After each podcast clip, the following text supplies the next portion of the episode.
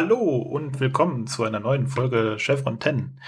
Wir machen weiter mit dem Staffelfinale in deutschen Übersetzungen so schön betitelt mit Die Invasion Teil 2. Im Englischen treffender betitelt mit Politics. Das ist die 21. Episode der ersten Staffel. Äh, das Drehbuch hat äh, Brad Wright geschrieben. Äh, die Regie kommt von Martin Wood. Äh, erst ausgestrahlt wurde es in Deutschland am 12.05.99 und in den USA am 27.02.1998. Und wie immer habe ich meine beiden Kollegen dabei. Zuerst begrüßen wir mal den Uwe. Hallo Uwe. Hi, Abend. Ich habe schon gedacht, du willst es alleine machen heute. Nö, nö, ich brauche euch da ja. Sonst macht das nur halb so viel Spaß. Und natürlich ist auch der Pascal da. Hallo, Hallo. Pascal. Und der hat auch eine wunderbare, kurze, prägnante Zusammenfassung für uns vorbereitet, habe ich gehört. Genau. Im Gegensatz zu dem, was du gerade gesagt hast, sind wir nämlich noch nicht ganz beim Staffelfinale, sondern noch eine Folge davor. Und das ist nur eine Clipshow, deshalb sind wir auch schnell durch. Heute entsprechend also die Zusammenfassung der Staffelzusammenfassung. In der direkten Fortsetzung zur letzten Folge wird Daniels durch Narrativium-Rüstung abgeschwächte Stabwaffenwunde in der Krankenstation verbunden, während er von seinen Erfahrungen in der Parallelwelt berichtet. Das Timing könnte allerdings für eine so im wahrsten Sinne des Wortes unglaubliche Geschichte nicht schlechter sein. Hammond kündigt an, dass Senator Robert Kinsey, der den Ausschuss, der die Finanzierung des Stargate Centers bewilligt leitet, eine Anhörung halten wird. Bei der soll entschieden werden, ob das Programm, das Kinsey für eine kolossale Geldverschwendung hält, geschlossen werden soll. Kinsey, unterstützt von Colonel Samuels, lässt die Ereignisse des vergangenen Jahres Revue passieren und kommt zu dem Schluss, dass das Gate-Programm mehr schadet, als es nützt und sofort geschlossen werden sollte.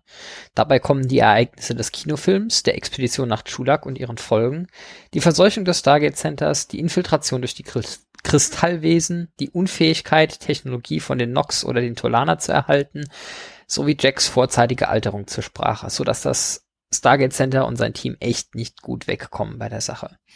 Daniel versucht noch mit seinen Informationen zur drohenden Invasion durch die Goa'uld die Schließung abzuwenden, aber nachdem ihm sogar sein eigenes Team skeptisch gegenübersteht und Kinsey glaubt, das US-Militär wäre durch nichts zu schlagen, ich hätte beinahe gesagt durch nichts auf der Welt, aber darum geht's ja gar nicht, bleibt es bei der Entscheidung für das Aus im Stargate Center. Nicht, noch nicht mal eine Gate-Öffnung, um Tiaik zurück nach Chulak zu schicken, kann Hammond noch bewilligen, so dass dem Team nur bleibt, nach der Besprechung in den Gate-Raum zu blicken und über das, was noch kommen könnte, zu reflektieren. Fortsetzung folgt. Gibi. Was, wie, wie hast du das genannt? Narrativium-Rüstung. Finde ich gut. Ja. oh. Es ist, äh, geht, ist nicht auf meinen Mist gewachsen. Ich glaube, das war äh, Sir Terry Pratchett. Ah, echt? Ah. Okay. Okay, ja, da bin ich nicht so drin. Also ich haben ja schon hier öfter mal de, diese dieses schöne englische Wort äh, Plot Armor verwendet. Und ja, ich wollte, ich brauchte halt eine Übersetzung. Ja, Narrativium-Rüstung klingt viel besser, auf jeden Fall. Eben ja. musste er überleben. Ist alles in allem äh, eine der schwächeren Folgen per Design. Allein dadurch, dass irgendwie die Hälfte der Spielzeit halt aus Clips von anderen Folgen besteht. Ja, zum Staffelende hin muss man dann doch mal noch ein bisschen Geld sparen. Das ist was, was ich mich bei der Geschichte gefragt habe. Es ist ja in so frühen neun, äh, späte 90er, Anfang 2000er ist es in Serien relativ häufig, dass du irgendwie so eine Episode hast, die einfach nur so, ja, jetzt nehmen wir mal alles, was irgendwie noch auf dem Schneidetisch rumliegt und wursteln das in der Folge zusammen. ähm, sind die damals einfach pro Staffel bezahlt worden und haben dann irgendwie ja. versucht, halt für eine Folge mehr Geld zu schinden? Oder was war da der Deal? Ja, beides. Ähm, also zumindest für TNG kann ich das so sagen. Ich habe es aber auch gerade gefunden für diese Folge, dass das mit Absicht war, um Geld fürs Staffelfinale zu bezahlen. Die haben prinzipiell ein Budget pro Episode, können dieses Budget aber innerhalb der Staffel verschieben. Heißt, wenn Sie feststellen, okay, wir brauchen ein dickes neues Set im Pilotfilm, können Sie sagen, okay, wir bauen zwei, drei Clipshows mehr ein. Beispiel. Oder in diesem Fall, ja, wir brauchen ein dickes neues Set für ein Goa'uld-Raumschiff. Äh, lass uns mal noch eine Clipshow einbauen. Ich glaube, Anfang, äh, am Anfang unseres Podcasts hatten wir das Thema Budget schon mal. Und da wurden wir auch schon mal auf Twitter, das weiß ich leider nicht mehr von wem, aufgeklärt, ähm, das, also im Sinne von Budget ist knapp und wer weiß, ob wir noch eine Staffel kriegen. In der ersten zumindest noch kein Problem war, weil wohl von vornherein zwei Staffeln geplant und auch bezahlt waren. Ähm, also es ist nicht so, dieses Ding äh, gegen Staffelende geht uns vielleicht das Geld aus und wer weiß, ob wir noch, noch eine zweite kriegen. Ähm, aber das, was Christian sagt, ist natürlich äh, so ein Thema irgendwie. Wir, wir, haben danach noch eine Folge geplant, wo es noch ein bisschen reinhauen soll. Ich glaube aber, ja, das wo man halt auch noch ein komplett neues Set bauen musste, ne? Ja, ja. Und ich glaube aber auch in den 90ern, ich, es zieht sich ja durch die Serie durch. Wir haben ja so Clipshows noch öfter. Und ich bin nicht sicher, ob das ein Stück weit auch einfach so das Stilmittel ist, dass man am Schluss von der Staffel nochmal so ein bisschen Revue passieren lässt und quasi nochmal zusammenfasst, äh, was bisher geschah in Plot oder so. Aber das haben wir ja noch ein paar Mal und das haben sie ja auch teilweise richtig schön umgesetzt. Also die Clipshow ist, glaube ich, so noch eine der langweiligeren, die in der Serie vorkommen.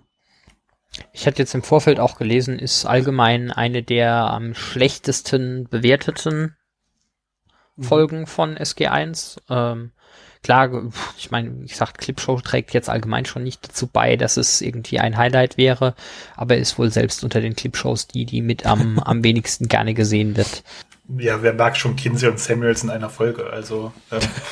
die Kombination, ja. Da, dazu kommt sicherlich auch noch, dass ähm, ich sag mal von der Natur der der ähm, Rahmenhandlung her natürlich äh, nicht gerade die, die epischsten und coolsten Momente der Staffel zusammengetragen werden, sondern eher so die, äh, die bei denen das äh, SG1 Dann etwas schlechter wegkommt. Ja. ähm, ja. Nichtsdestotrotz haben sie ja die Gelegenheit trotzdem genutzt, hier ein paar Witze beziehungsweise interessante Fakten einzubauen. Das muss man ihnen ja lassen. Ähm, abgesehen jetzt von Kinsey, den als Figur einzuführen, fand ich ja schon gut, weil man dann mal einen lokalen Gegenspieler auf der Erde nochmal hatte für SG1, weil die bisherigen Samuels gab es ja schon länger, aber die waren halt im Verhältnis nicht so stark. Und äh, Kinsey ist ja echt ein äh, starker Kontrapol dann zu äh, SG1, weil äh, hier, ähm, wie heißt der, Maybon wechselt ja dann eher in so das gemischte Lager, was ihn am besten selbst voranbringt. Kinsey bleibt ja die ganze Zeit äh, in der Serie der Kontrapunkt. Genau, das wollte ähm, ich sagen. Der bleibt ja wirklich sehr, sehr lange einfach als der Böse, der aber Macht hat und der uns im Zweifel, äh, wenn wir nicht aufpassen, hier die Tür zusperrt, bleibt er ja erhalten. Und später ja auch noch einige krumme Dinger dazukommen ja, und so weiter. Ja. Versucht das ja auch immer hinterrücks dann noch mal ein paar Mal. Genau. Über äh, andere Storylines, die dann, wo er dann auch noch drin verwoben wird. Er ist halt so ein bisschen das Arschloch, was ins Feld kommt. Also ähm, auch der Schauspieler an sich, dass der, äh, wenn wir ihn schon haben gerade, der hat ja auch bei ähm, TNG so ein bisschen das Arschloch im Feld gespielt, also als er als Edward Jellicoe äh, die Rolle von Captain Picard übernommen hat und erstmal das halbe Schiff auf den Kopf gestellt hat. Keiner mochte ihn. Ähm, und hier ist er halt komplett der Kontrapunkt und sagt halt, ja, ich habe eigentlich gar keinen Bock auf das Programm, aber am Ende, wenn ich dann nicht darf, äh, dann äh, hole ich mir halt irgendwie anders. Spannend finde ich auch, wenn man so äh, ein bisschen durchguckt es werden ja in der Clipshow einige alten Folgen gezeigt und wie du gerade gesagt hast, Pascal, hauptsächlich die Folgen, wo das Team nicht so gut wegkommt. Ich glaube nicht, dass das die Intention war. Ich glaube, man wollte einfach nur die Stellen zeigen, wo es auch einfach gefährlich wurde. Aber Kinsey beschwert sich ja drüber, dass dieses Projekt irgendwie negativ wäre. Und er ist halt ein Politiker und er hat vor allem natürlich sein Land, seine Wählerschaft im Sinn, seine Erde im Sinn, wie auch immer. Es wird aber auch relativ gut so dargestellt. Ähm, ich habe mal durchgeguckt, welche Folgen erwähnt wurden und welche dafür aber auch nicht. Und habe das einfach mal versucht, so rumzudrehen, äh, wo hat Kinsey ein Problem mit und was ist ihm wohl relativ egal. Denn äh, ja, dass er auf Chulak irgendwie waren und dass da die Gua'uld aus ihr aufmerksam wurden, das findet er schlimm.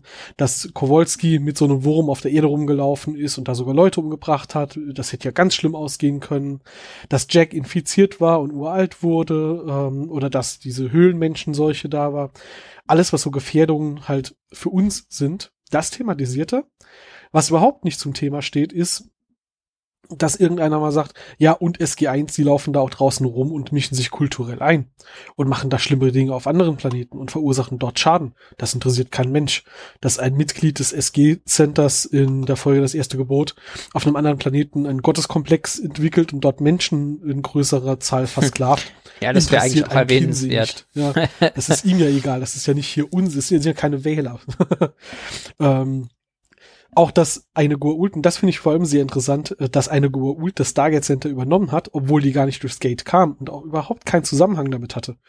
Äh, Hathor war auf der Erde. Hathor hat auch auf der Erde äh, versucht, die Macht an sich zu reißen. Und das hätte sie wahrscheinlich auch gemacht. Also da wären auch schlimme Dinge oder noch schlimmere Dinge passiert ohne Stargate Center. Die Goa'uld kommen also nicht nur von außen das ist für ihn kein Thema. Das wird einfach mal wegignoriert. Hm. Ja, und eine Antwort liefern konnte auch nicht auf die Frage, welches Schicksal um Rocker. Also, ich weiß nicht, wofür brauchen wir den eigentlich? ich bin die alten Folgen durchgegangen und dann ist die Folge so mittendrin so, ja, die ist jetzt doch sehr neutral im Vergleich zum ganzen Rest.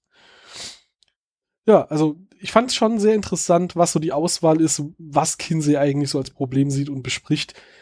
Ich gebe aber zu, ich glaube nicht, dass das wirklich so gemeint war, als man diese Auswahl getroffen hat. Ich glaube, da wollte man einfach nur zeigen, hier, ihr seid eine Gefahr für, für unser Land. Und ja, dann hat man halt ein paar passende Szenen geholt. Aber wenn man es auf die Spitze treiben will, könnte man da so ein bisschen Politik auch noch reinlesen, äh, was ist eigentlich diesem Senator wichtig und was ist ihm eher egal.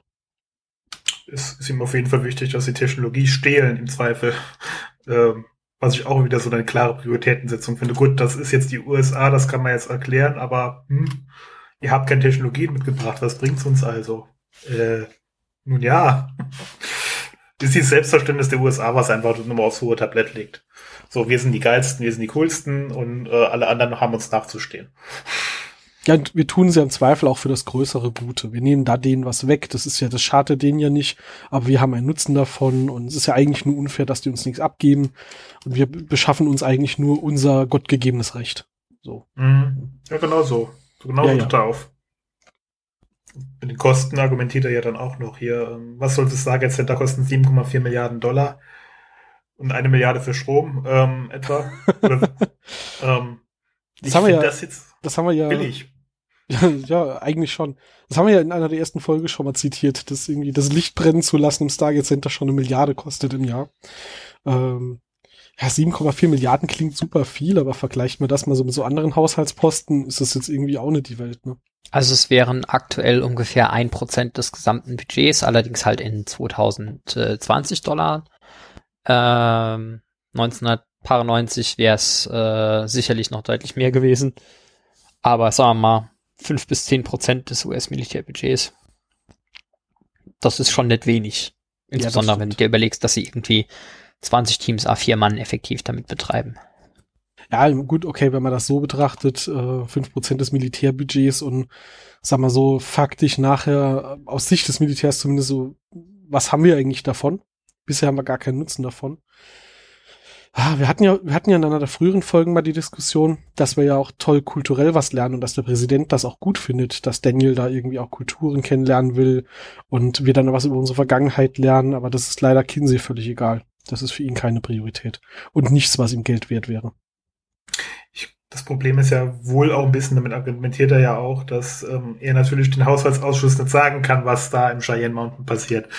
Ähm, so hat er halt auch relativ freie Hand äh, zu behaupten, was er möchte, in irgendeiner Richtung. Positiv wie negativ. Na gut, vom Haushaltsausschuss äh, muss man zu seiner Rettung quasi auch sagen, da steht er dann und sagt, ja, ich bin für hier dieses äh, super geheime Militärprojekt zuständig. Ich hätte gern fürs nächste Jahr nochmal 7,4 Milliarden. Ich darf euch aber nicht sagen, wofür. Ähm, okay, kann, kann ich mir vorstellen, dass es, dass es sowieso blöd findet, in der Rolle zu sein, äh, dieses Budget da jedes Mal auch nochmal gewinnen zu müssen oder äh, ja, zu, zu verargumentieren. Ähm, weiß ich jetzt nicht. Das wird uns ja nicht gezeigt, wie schwierig die Seite irgendwie ist, aber ich sag mal, im Zweifel hat er ja immer noch einen Präsidenten oben drüber, der sagt, äh, lieber Haushaltsausschuss, ich, ich bürge dafür, dass das Geld nötig ist. Wir reden von den 90ern, wenn da ein Präsident was gesagt hat, dann hatte das noch Gewicht. Du meinst, der Präsident war noch kein Clown? Vielleicht. Gut, aktuell auch nicht mehr, aber zwischendurch irgendwie schon. Habe ich gehört. naja. Aber mal so ein bisschen, bisschen von vorne durch die Szene gegangen. Die, das Ganze fängt ja auf der Krankenstation an und dann sehen wir abgesehen von der Clipshow ja nur noch den großen Besprechungsraum. Und äh, was soll ich sagen? Daniel erklärt halt, was er da erlebt hat und alle denken, er ist auf den Kopf gefallen und hatte eine Vision auf der einen Seite nachvollziehbar, auf der anderen Seite, die haben jetzt schon so viel verrückt. Ich meine, die gehen durch einen Ring aus Metall und sind auf einem anderen Planeten. Ja, und da habe ich ein Gerät gefunden, das hat mich dann eine andere Realität gebracht. Ja, komm, jetzt übertreibst du aber, denke ich. ja, okay. Also, Finde ich schon äh, interessant, also dass, dass sie da wirklich erstmal gar nicht drauf eingehen, dass da was dran sein könnte bei all dem, was sie schon erlebt haben. Ähm, Wobei es ja dann innerhalb desselben Dialogs schon so weit kommt, dass äh, Carter sagt, ja gut, theoretisch wäre das möglich. Ähm, ich habe ja mal sowas mit Physik studiert und da habe ich mal gehört, dass das ginge oder so. Du, du meinst, es verheiratet sein? Genau, genau. Ja, da haben wir diesen, diesen äh, schönen Dialog, dass sie eigen, also Danny erwähnt am Rande, dass Jack und Sam verheiratet waren auf der anderen Seite.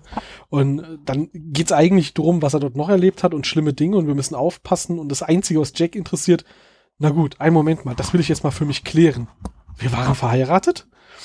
Äh, natürlich die, die, die Slapstick-Szene, die dann irgendwie die, äh, das ganze Thema ein bisschen auflockern soll, weil danach wird's ernst genug oder so.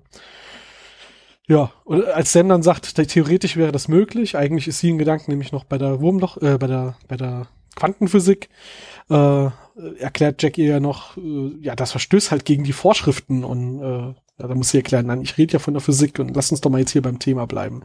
Müssen wir jetzt hier schon wieder das Fass aufmachen? Also nee, das äh, hebt dir das auf, falls du mal einen Zeitloop fäng, äh, reingerätst oder so. N nicht heute. Aber hier der Herr Englischgucker, ähm, als Samuels reinkommt und dann mit Rang genannt wird, äh, fragt Jack ja irgendwie äh, nach und dann sagt er, ja, ich wurde befördert und Jack sagt, sie waren mir ja schon immer unheimlich. Ist das im Englischen auch so oder ist das nochmal so eine schwache Übersetzung? Ähm, Im englischen Original sagt er, you are always be sparky to me. Also frei übersetzt würde ich sagen, sogar ist es okay. Ah, da war das noch eine Anspielung dann wenigstens darauf, weil unheimlich war jetzt irgendwie völlig out of context von dem, was sie gerade reden. Ich finde es im deutschen Sprachkontext ist es eine, wo man sagt, wo ich jetzt sogar mitgehen würde, von der Grundidee. Ja. Ähm, ist jetzt nicht sauber übersetzt, weil es eher so ein bisschen umgangssprachlich mehr ist, was er da macht, aber mein ja. Gott. Alles kannst du halt auch nicht gut übersetzen. Also haben sie sich wesentlich größere Fehler schon geleistet. Ja, ja, ja, ja. Es, es war nur so ein bisschen eigenartiger Dialog, aber in der Serie gibt's auch im Original eigenartige Dialoge. Es kann alles sein. Auf jeden Fall mag Jack Samuels auf keinen Fall. Äh, eigentlich mag niemand Samuels, das wird auch nochmal klargestellt. Mhm. Mhm. Äh, in, in mehreren Aspekten wird immer mal wieder gesagt, äh, trauen sie dem nicht, glauben sie dem nicht und der ist sowieso gegen uns.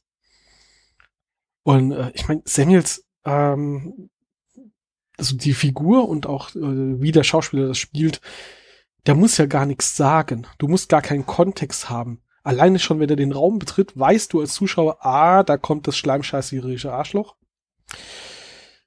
Der wirkt, der, der strahlt das ja schon aus. Der strahlt einfach schon aus, dass er einfach ein Arschloch ist, ein Arschkriecher und dass er, dass er sowieso irgendwie hier eindeutig mal der Antagonist ist und weil da gar nicht mehr drüber diskutieren müssen. Ja. Ja. Indeed. Das ist auf jeden Fall sehr, sehr gut dargestellt, so richtig schön 90er-like in your face. er hat keinen Spitzbart. Das ist die 90er-Variante des Spitzbarts, wie sie den darstellen. Ja gut, wir sind ja auch in der aktuellen Realität, also da gibt's keine Spitzbärte. Ja, okay, ich meinte jetzt, also in den 90ern schon noch. Ich meinte jetzt eher so im Vergleich zu noch früheren Sci-Fi oder generell auch Fantasy-Serien, so. wo die Bösen ja auch immer spitze Bärte und, und Capes hatten oder so. Oder dunkel gefärbt wurden, weil naja, kein Budget für Klingonen da war. Ähm, was mir in der Folge noch mal so ein bisschen aufgefallen ist, äh, finde ich immer wieder, dass das klingt im Deutschen so äh, witzig, im Englischen eigentlich auch, wenn man es nicht gewohnt ist. Ähm, in, der, in der sprachlichen Darstellung wird hier unterschieden von dem Gerät, das Stargate, und vom Projekt Stargate. Weil mhm. das bedeutet das Ende von Stargate und dann auch immer anders betont, dass das klingt raus. Und das haben wir der, im Laufe der Serie nicht mehr so gehabt. In der ersten Folge kam das äh, schon vor, als sie zu äh, O'Neill aufs Dach sind und er guckt gerade in die Sterne und ja, hier Colonel, Sie müssen mitkommen. General Hammond ruft nach Ihnen. Nein, nein, ich bin hier in Rente. Ich äh, lasst mich in Ruhe. Sir, es geht um Stargate. Und nicht um das Stargate, sondern um Stargate. Codename. Ich weiß jetzt nicht, ob der Codename wirklich so gut gewählt ist. Ähm, aber das ist in der, äh, in der Folge noch mal ein paar Mal vorgekommen, dass er so wechseln zwischen dem Gerät und dem Projekt und das irgendwie so einen ganz anderen Klang für mich hat. Sie beziehen sich halt auch ein bisschen mehr Richtung Film in dieser Folge auch noch mal. Aus irgendeinem Grund.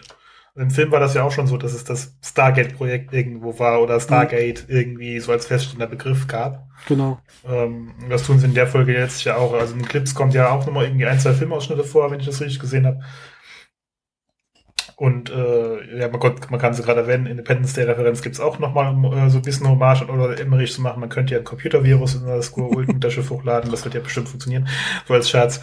Ähm, vielleicht haben sie einfach nochmal geguckt, ja, was haben wir denn so an Clipshows da und dann haben sie sich halt darauf auch, auch noch bezogen. Ich wäre zumindest mal ein, ein erster Ansatz. Aber hey, damit wissen wir, dass in der, in der Realität von Stargate es diesen Film äh, Independence Day auch gibt.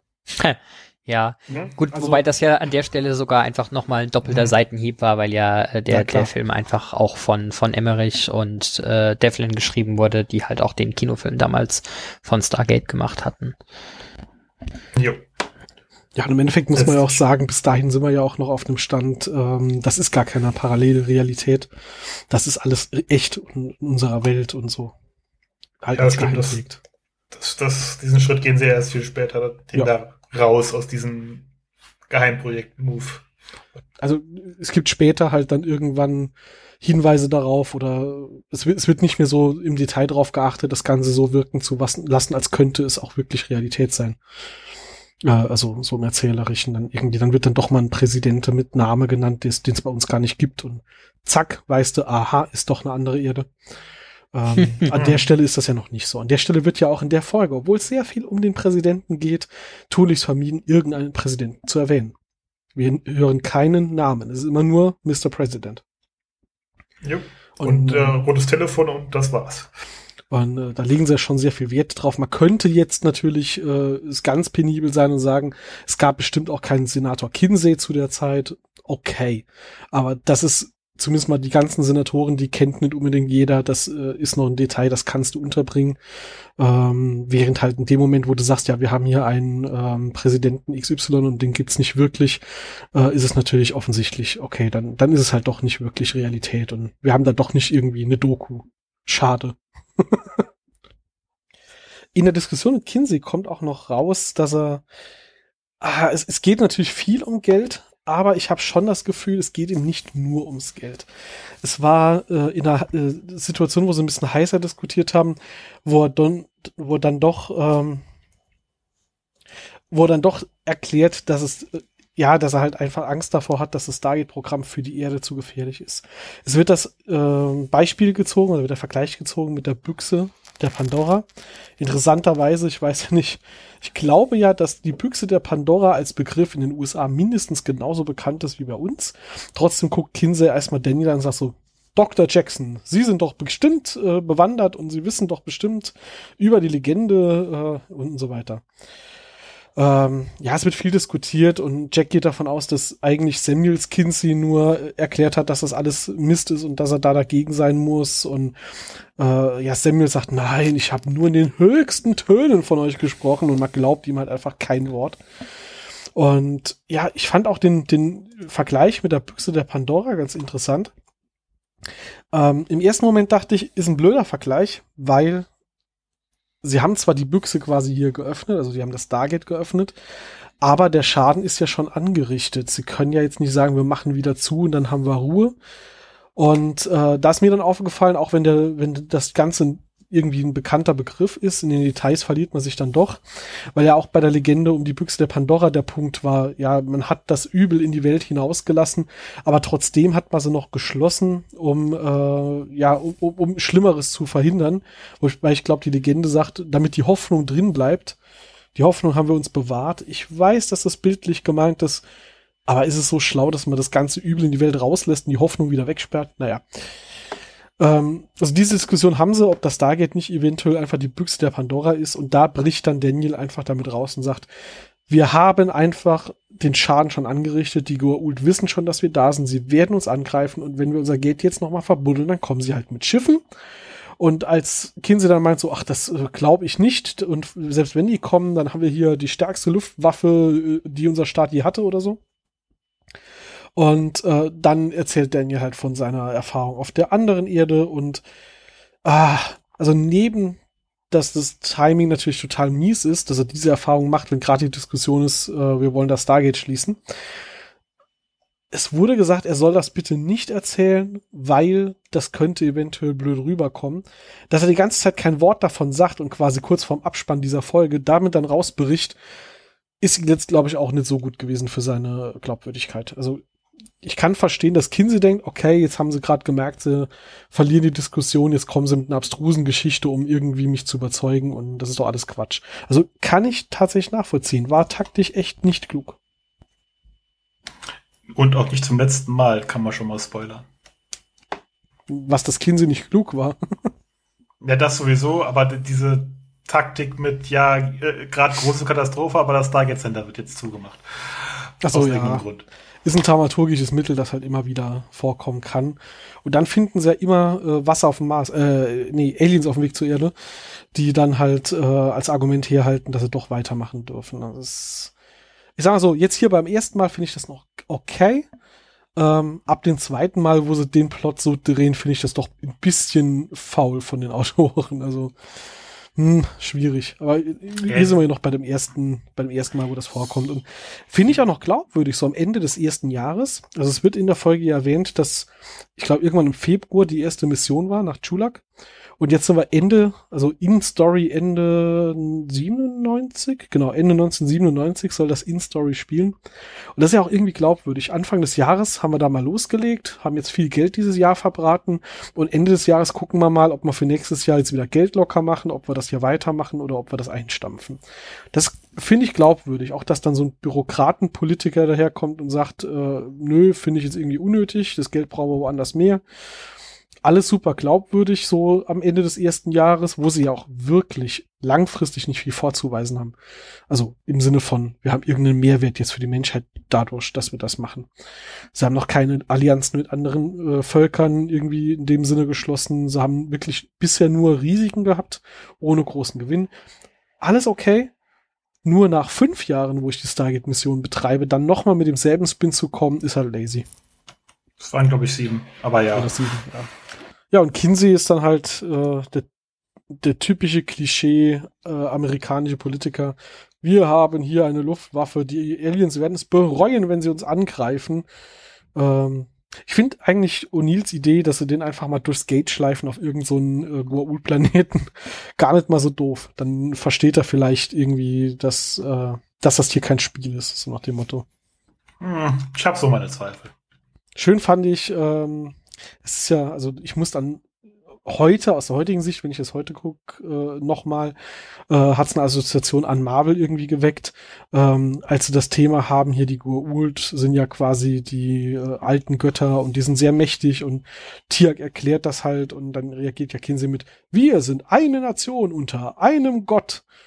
Und ähm, ich meine, jetzt wissen wir hier ja, Goa'uld sind irgendwelche übermächtigen Aliens, von denen man nur denkt, dass sie Götter sind. Ähm, es gibt ja dieses schöne Meme dann auch, wo, wo es sogar eine Variante gibt, in der Stargate mit vorkommt. Irgendwie äh, ähm, Captain America hat zwei Götter persönlich kennengelernt, glaubt immer noch, es gibt nur einen. Ähm, dann war es, ah, das zweite weiß ich gar nicht mehr, irgendwas auch mit äh, so und so viel Götter äh, ist weiterhin Atheist. Ah, genau, ja, äh, Bruce Banner hat, hat mehrere Götter persönlich getroffen, ist immer noch Atheist. Und dann halt irgendwie ein Bild von SG1, hat mehrere Dutzend Götter getroffen, hat sie alle getötet. ja, äh, das, da muss ich dann schon dran denken bei diesem, wir sind eine Nation unter einem Gott und diese Goa'uld sind keine Götter. Sind sie ja auch nicht. Sind sie ja wirklich auch nicht. Äh, ist ja, ist ja völlig in Ordnung, aber äh, damals war das nicht so vorbelastet als Thema. Heute muss man da schmunzeln, weil man das in anderen Genres dann doch sehr reingedrückt bekommt, ähm, wie dann auch die Realität, die man erlebt, äh, kollidiert mit Glauben und keine Ahnung. Jetzt haben wir die Diskussion, die sie da haben und das ganze Politische ganz schön auseinandergenommen. Der Rest ist halt Clipshow. Ich glaube, unsere Zuhörerinnen und Zuhörer müssen jetzt nicht hören, wie wir dann die Clips nochmal besprechen. Die haben wir in den naja, das haben wir ja schon Folgen ausführlich schon, gemacht. Genau. Also es wird dann halt Schulak gezeigt, wir hatten sie eben schon, dann die Folge mit Kowalski, dann äh, Höhlenmenschen, also hier Broker Divide und so weiter und so fort. Das wird alles nochmal gezeigt, hat aber eigentlich jetzt auch für den weiteren Verlauf keine Relevanz. Das ist halt, Kinsey beziehungsweise Samuels liest aus den Berichten vor und natürlich wird das für uns dann visualisiert mit einer Rückblende. Ja, so weit, so langweilig. Und dann endet die Folge mit, wir machen das Ganze zu. Das habt ihr, hast du ja eben schon in der Einleitung gesagt. Und äh, gut, ne? Also Stargate Center wird jetzt geschlossen. Sie machen jetzt eine äh, Autowaschanlage draus. Podcast ist damit zu Ende oder so. Ja, Feierabend. Feierabend. War schön mit euch. Wir sehen uns dann nach der, nach, dem, nach der Fortsetzung folgt Einblendung nochmal. Haben wir noch was zum Inhalt dieser Folge zu berichten? Ich denke nicht. Kommt nichts mehr. Gut. Ja, Haupt, das Hauptereignis der Folge ist wirklich, Kinsey wird eingeführt. Punkt. Das stimmt. Ja, dann kommen wir zu der beliebten Kategorie, wo wir jedes Mal drum äh, betteln, in Anführungszeichen, also jedes Mal darauf hinweisen, dass man uns doch mal toll Kommentare hinterlassen könnte. Und wir haben sogar zwei aktuelle Kommentare, die man dann hier auch mal äh, erwähnen kann. Und zwar von zwei unserer Stammhörer. Der eine davon ist äh, Stammhörer und auch sehr aktiv auf Twitter und kommentiert öfter mal Dinge, die Stargate ähm, ja related sind und markiert uns da drin auch. Und der andere ist so ein heimlicher Stammhörer. Das wusste ich schon, dass er uns hört. Das hat er aber nie öffentlich bisher kundgetan. Und als er mir dann seinen persönlichen Kommentar geschickt hat, habe ich gesagt, dann kommentier's doch bitte mal auf unserer Seite. Äh, warum schickst du das denn eigentlich immer mir? Und das hat er dann auch gemacht. Der erste davon ist der liebe Gerrit Ludwig auf Twitter, Captain Sparky360. Ähm, der hat die Tage getwittert, Apophis kommt nicht und ein Link zu Heise. Und ähm, das fand ich dann schon ganz witzig. Ähm, ein Asteroid namens Apophis fliegt irgendwie auf die Erde zu und äh, der nächste errechnete Zeitpunkt, wann er eventuell auf die Erde knallen könnte, wäre wär 2069 und jetzt weiß man halt, nö, zumindest mal 2069 wird er uns nicht erwischen. Und dann habe ich da mal nachgelesen und habe rausgefunden, das ist gar kein Zufall. Der ist tatsächlich Anfang des Jahrtausends entdeckt worden, als SG1, als Stargate als Serie noch lief und äh, der ist nach Apophis aus der Serie sogar benannt worden. Das mhm. wusste ich nicht. Das äh, habe ich jetzt ja. auch neu gelernt. Der wurde halt von einem Amateurastronomen entdeckt und dann halt gemeldet. Und der war natürlich und, äh, der hat, und Geek. Genau, der war ein Stargate-Fan und der, äh, als Entdecker hast du das Recht, die Dinger zu benennen. Ja. Und das hat er dann genutzt. Ja, finde ich super.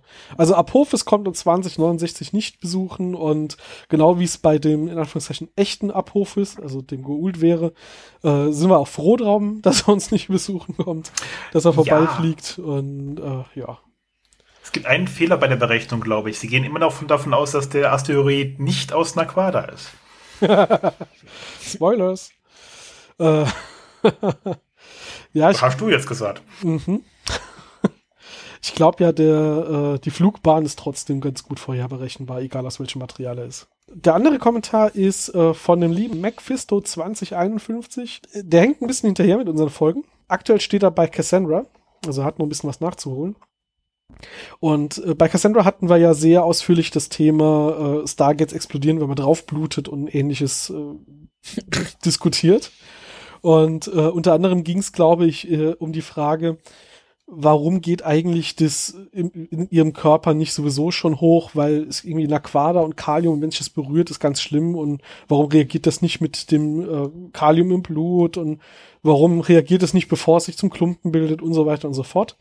Und äh, ich habe wohl an einer Stelle gesagt, äh, das ist quasi, da ist ein Zusatzstoff, das ist ein Katalysator, nee, das andere. Und äh, irgendwer sagte dann äh, ähm, wohl Moderator und er hat uns darauf hingewiesen, das Wort, das wir suchen, war Inhibitor. Okay, danke, Nerd. Immer diese Klugscheißer, unfassbar. Bei uns lernt man sogar noch was, seht ihr mal. Ich finde das ja absolut in Ordnung. Also wir haben ja da wirklich, also ich habe da ja wirklich gerade irgendwie an dem, an dem Wort gestrauchelt.